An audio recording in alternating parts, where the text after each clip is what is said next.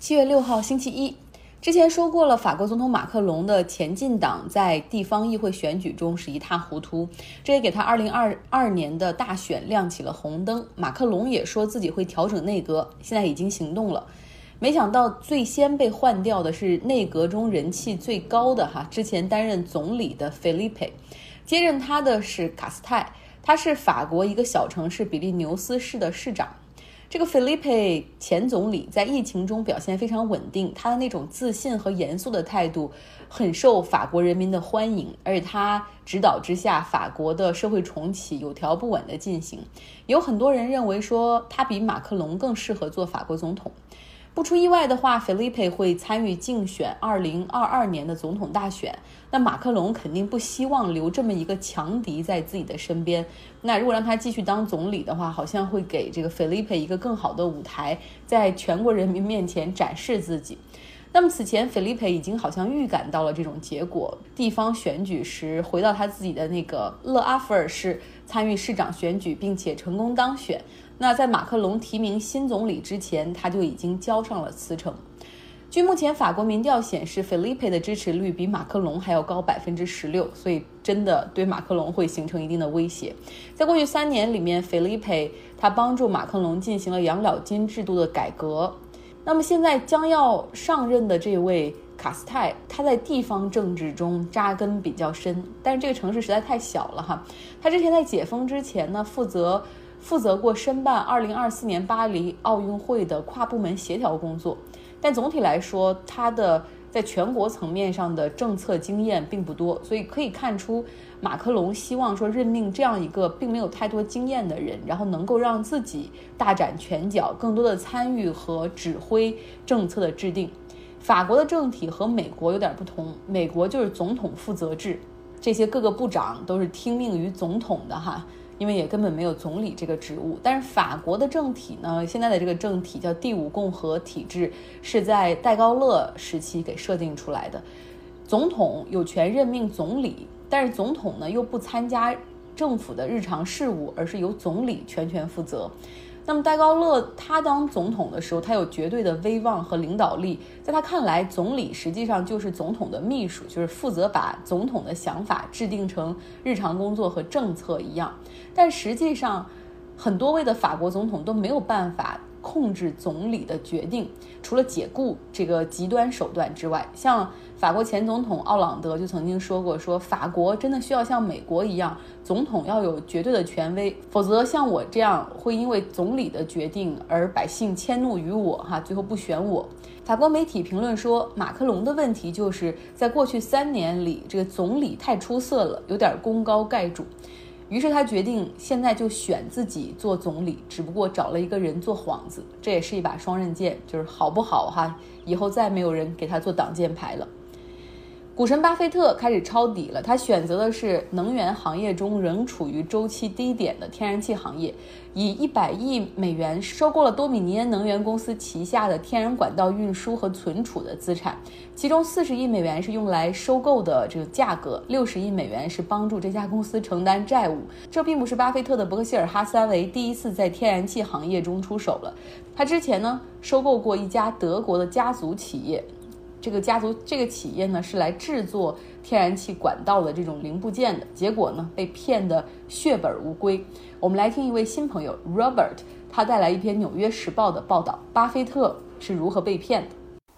就在伯克希尔哈撒韦收购了一家工程技术实力不俗的德国公司几周之后，沃伦·巴菲特的这家广受赞誉的企业帝国里的一位经理收到了一封令人不安的邮件。这位匿名作者。用略带别扭的英语写道：“我必须摆脱过去几个月里看到的一些事情。这里有数据造假的情况。根据一场法律纠纷的证词，举报人的举报最终导致了一起精心策划的阴谋曝光。这其中牵涉到伪造销售发票、幽灵客户和入侵电脑系统。这个案例表明，即使是巴菲特这个世界上最精明的投资者。”也可能被蒙蔽。一家看似盈利不错的德国石油和天然气行业专用管道制造商，事实上已经破产。伯克希尔哈撒韦的子公司机密铸件支付了八亿欧元及八点七亿美元，收购了一家价值仅为该价格五分之一左右的公司。巴菲特控股公司对威廉姆·舒尔茨的收购是一个代价高昂的失误，而且同时该公司也遭受了新冠疫情的严重打击。五月初，伯克希尔哈撒韦公司报告显示，第一季度亏损近五百亿美元，原因是停工和经济衰退对该公司的航空公司和金融公司的投资组合造成了损失。这起案件也打破了支撑着德国经济的那些中小型制造企业的神话。德国检方已经开始对威廉·苏尔茨的八位嫌疑人展开刑事调查。他们是前高级管理人员、财务官员或者信息技术专家。目前还没有人被起诉。德国商报早前报道了这项调查。仲裁小组审议了总部设在俄勒冈州波特兰的精密铸件公司提出的一项投诉，详细了解了巴菲特的大公司是怎样栽倒在一家名不见经传的德国制造商的面前。仲裁庭发现。威廉·苏尔茨公司的上上下下都参与了一项共谋，隐瞒公司糟糕的财务状况，以便精密铸件继续进行收购。法庭认为，这不是一个难判的案子，有充分的证据表明存在欺诈行为，而且从记录上看几乎没有其他原因。代表卖方利益的律师则否认有不当行为，要求美国纽约南区地方法院驳回仲裁庭的裁决。卖方为三家由舒尔茨家族成员所有的德国控股公司。表面上看，威廉·舒尔茨似乎是那种帮助了德国成为出口大国的坚实的工业企业。它的总部位于德国工业中心城市杜塞尔多夫以北的克雷菲尔德，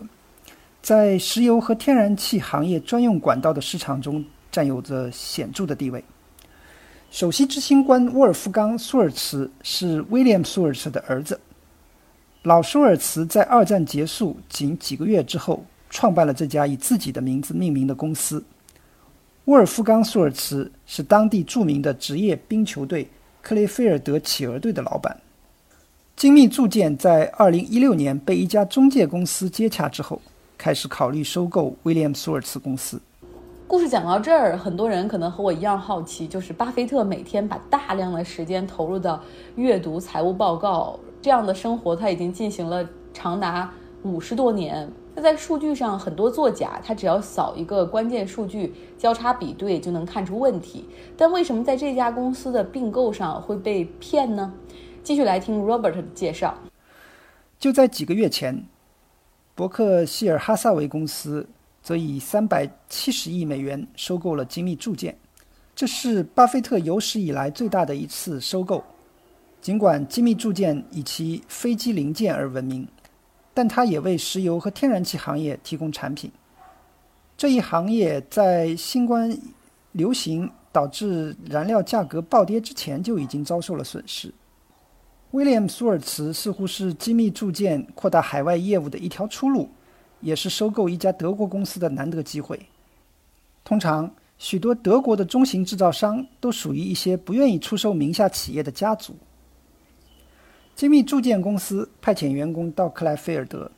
在那里，他们花了六个月的时间研究威廉·舒尔茨的财务记录。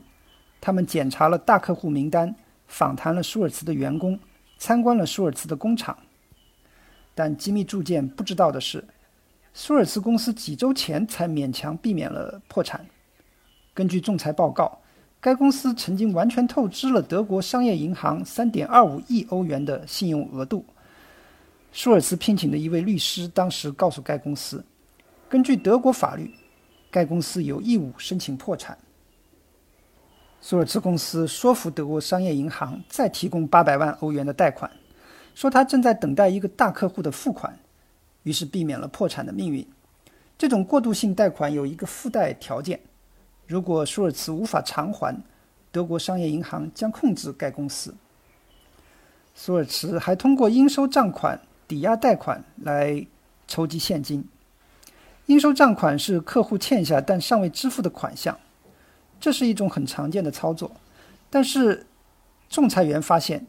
舒尔茨提交给贷款人的一些文件是利用 Photoshop 软件伪造的假发票和送货单据。精密铸件的审核员怎么会漏掉这些明显的问题呢？仲裁员报告中的描述说明了舒尔茨的员工是怎样使公司看起来比以前更健康。二零一六年十月，精密铸件在查看舒尔茨的财务记录时，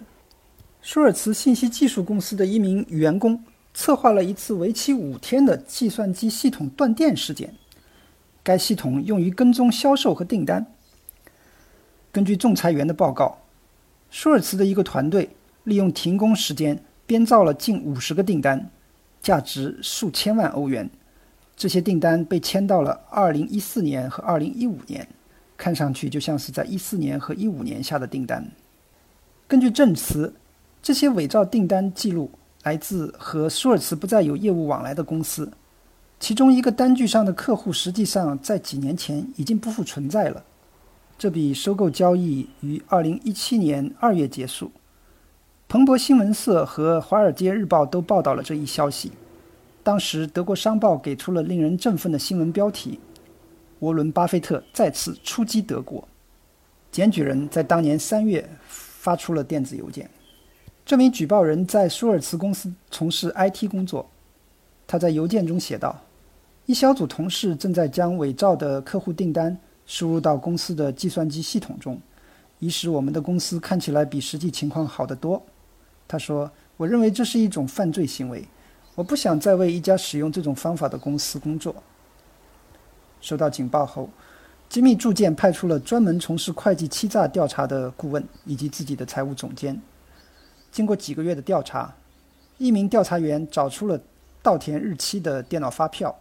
另一位则从没有参与欺诈活动的员工那里得知，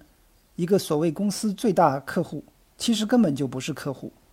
审计人员还发现，舒尔茨员工在邮件中似乎在讨论如何人为的提高销售额。二零一八年，为了拿回一部分资金，精密铸件援引了销售合同中的一条规定，要求由仲裁法庭解决争议。今年四月，纽约的一个法庭发现，沃尔夫冈·舒尔茨及其员工。不遗余力地对公司的财务状况从根本上做出了误导性的描述。一位作证的专家得出结论说，虚假交易使威廉·舒尔茨的利润虚增了一点六亿欧元。七十三岁的小舒尔茨通过发言人拒绝对指控作出详细回应，理由是刑事调查仍在进行中。去年，德国执法部门搜查了他的家。舒尔茨通过一名发言人说，他拒绝接受欺诈的指控。他的律师辩称，威廉·舒尔茨公司值得精密铸件支付八亿欧元收购。他们表示，任何价值损失都是由于自收购发生以来的管理不善造成的，其中包括在发现违规行为之后决定解雇所有高管。到目前为止，精密铸件在这场官司中占了上风。仲裁庭裁定赔偿六点四三亿欧元，即购买价格减去威廉·舒尔茨估计的实际价值一点五七亿欧元。但精密铸件能否真的拿到这笔钱还值得怀疑。出售其在威廉·舒尔茨股份的三家控股公司已经宣布破产，但收购威廉·舒尔茨的挫折似乎并没有动摇巴菲特对德国的信心。他经常称赞德国的工程技术。精密铸件的发言人大卫·杜根在一份电子邮件中说：“我们认为这是一种涉及个别企业的独特的情况，与威廉·舒尔茨的不愉快经历不会影响我们对德国工业的看法。”听了 Robert 讲述，大家就知道了。首先是因为间接收购，哈，是巴伯克希尔哈撒韦他收购了精密铸件，而精密铸件对这家德国的舒尔茨公司进行收购。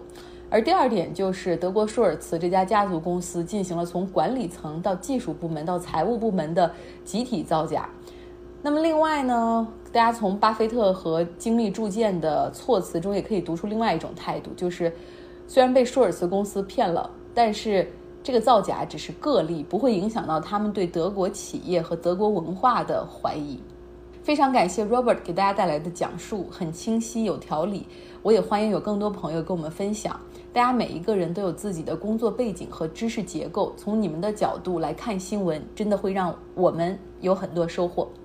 F1 汽车大奖赛在迟到了一百一十一天之后重新回归。我是没有心情关注比赛的，但是我看了赛前的由汉密尔顿所发起的 End Racism 停止歧视的活动。作为唯一的黑人车手，汉密尔顿希望这个白人主导的赛事、白人观众为主的运动，大家能够意识到反种族歧视的重要性。自从弗洛伊德事件之后。汉密尔顿他多次发表声明，并且接受采访的时候都谈到说对有色人种的歧视，并且号召 F1 的车队，不论是在雇员还是培养年轻车手方面，都应该给少数族裔更多机会。而在昨天的比赛之前，二十名车手都穿上了终止歧视的黑色 T 恤，那也有一个单膝下跪来支持 Black Lives Matter 这个环节。最终呢，有十四名车手，包括汉密尔顿、维特尔。都是单膝跪下哈，但是有六名车手选择站立，这里面六个里面我只认识莱科宁，但是我发现另外几个也很有名，包括法拉利的当红车手勒克莱尔、红牛队的维斯塔潘，这两名车手他们发表声明说，为什么要单膝下跪呢？我们有我们自己反歧视的方式，日常行动比这种作秀更加重要，希望他们能够真的做到。那为什么要单膝下跪来反对歧视呢？我相信好多人心中也有这个误区。对我们对我们中国人来说，好像膝下有黄金，下跪是有那种侮辱性的和道歉的意味。那也有一些白人说了，像英国的外交大臣就曾经说说单膝下跪，对我来说，我只对女王单膝下跪。另外一个，我可能求婚的时候我会单膝下跪。但实际上，这个单膝下跪从上世纪六十年代开始就一直表示是对黑人以及反歧视运动的支持。六十年代民权运动的时候，在著名的塞尔玛游行之中，民权运动领导者马丁·路德·金和其他领袖选择单膝跪下，他们用手撑住膝盖，目视大地，来表达对美国社会种族歧视的不满。这个动作在本世纪被扩大成为反种族歧视、向黑人致敬的行为。是因为在美国橄榄球场 NFL 的赛场上，当时特朗普赢得大选之后，就他很多的种族歧视的言论，以及煽动白人至上觉醒的那些话，然后呢，让橄榄球比赛中的一些黑人球员感到不适，而且每场比赛之前也会奏国歌嘛。那当时呢，有一名黑人球员叫凯珀尼克。他呢就选择单膝跪下。他说：“我不会在奏国歌的时候站起来，因为我不会对一个压迫黑人和有色人种的国家的国旗致敬。”他的行为很快得到了其他的球员的响应，但是呢，遭到了特朗普在 Twitter 上的攻击。又因为不愿意引起更多争议，哈，这个 NFL 大联盟一直都以他的广告主的利益、收视率为己任，然后他们就开始禁止球员单膝下跪。而凯珀尼克呢，还继续自己的这种行为哈。那在合同期满之后，没有一支球队愿意继续和他签约，所以他处于一个失业的状态。弗洛伊德事件之后，单膝下跪也很类似于警察在跪压弗洛伊德颈部的时的一一个动作，所以在之前的抗议之中，很多人都用了这个动作来表示对黑人。平权运动的支持，像很多市长、警察加入其中，都用单膝跪下来表达感同身受、哀悼以及呼吁解决社会中不公正的问题。那在欧洲，德国足球甲级联赛和英超比赛，他们在新冠疫情恢复重启的时候，恢复之后的第一轮，每一场比赛都是以球员们单膝跪下对 Black Lives Matter 这样的活动支持开始的。但是也不是所有人都认同。现在呢，英国军方是禁止士兵用单膝下跪来表示对 Black Lives Matter 的支持，因为他们认为说这样单膝下跪的方式是一种政治倾向的表现，会导致军队分裂。来看几条短新闻：疫情在多个地区出现了复发，澳大利亚墨尔本所在的维多利亚州出现了。在最近几天，每日新增疫情都维持到六十到一百二之间这样的一个新增哈，社区内的传染也再次出现。这次的爆发集中在住宅公寓里面，政府呢要求九栋高层住宅中的三千位的居民至少要到七月十八号不得外出。他们所需要的食物、蔬菜、水果以及其他的物品都由政府来配送。这些住宅呢是政府的公租房，所以是那种非常高的公寓楼，像北京回龙观或者天通苑的那样的高密度的住宅小区。而住在这里的人又全部都是低收入的家庭。政府还不错，他会给每一个居民一千五百澳元的补助，因为在未来的这十四天里面，他们没有办法出门去上班，那就没有收入嘛。很多人做的是那种按小时计费的工作，没有收入怎么办？政府来给补哈。西班牙的加泰罗尼亚大区和加西亚大区也先后爆发了疫情，当地大区的政府对局部地区的居民发出了限制令，要求他们必须居家隔离。美国总统特朗普宣布要建一个国家花园 （National Garden），里面会放满有史以来的美国伟大的人的雕像。他说要把民众们正在捣毁的那些雕像都搬进来，因为他们代表着美国的历史和文化。他发表了这个演讲没多久，美国首都华盛顿 D.C. 旁边的城市巴尔的摩，抗议的民众就把哥伦布的雕像推倒，并且扔到了河里面去，然后现场是一片欢呼之声。K-pop 韩流音乐的粉丝团们，他们已经成为了网络世界的一股强大的力量。最近呢，美国达拉斯警方公布了一个网站，希望百姓去上传。呃，在抗议活动中的一些违法行为，那 K-pop 的粉丝们就跑到这个网页上大量上传韩国明星的歌舞视频和图片，最终导致警方的服务器被填满，出现崩溃。此前，他们先后在白人至上的网络帖上注水，导致呃 Twitter 上那样的话题哈 Hashtag White Lives Matter 白命贵，完全是被韩国明星给占据了。然后削弱了在网络上传播的速度。然后另外呢，之前特朗普的竞选集会，就是这些韩流的粉丝们，他们也前去索要门票，但是当然他们也不会去了。最后特朗普说他收到了一百万个人索要门票的这种数据，结果最终只有六千个是他的支持者，其他都是假的哈。那看来 K-pop 这些军团的力量真是让人刮目相看。好啦，今天的节目就是这样。这一周我可能会比较忙，看了一下接下来几天的会议的时间，哦，有的时候你知道的，我们一年中总有几周你会觉得自己会比较忙，But we will survive。希望这是有效率、有成果一周的开始，对你也是如此。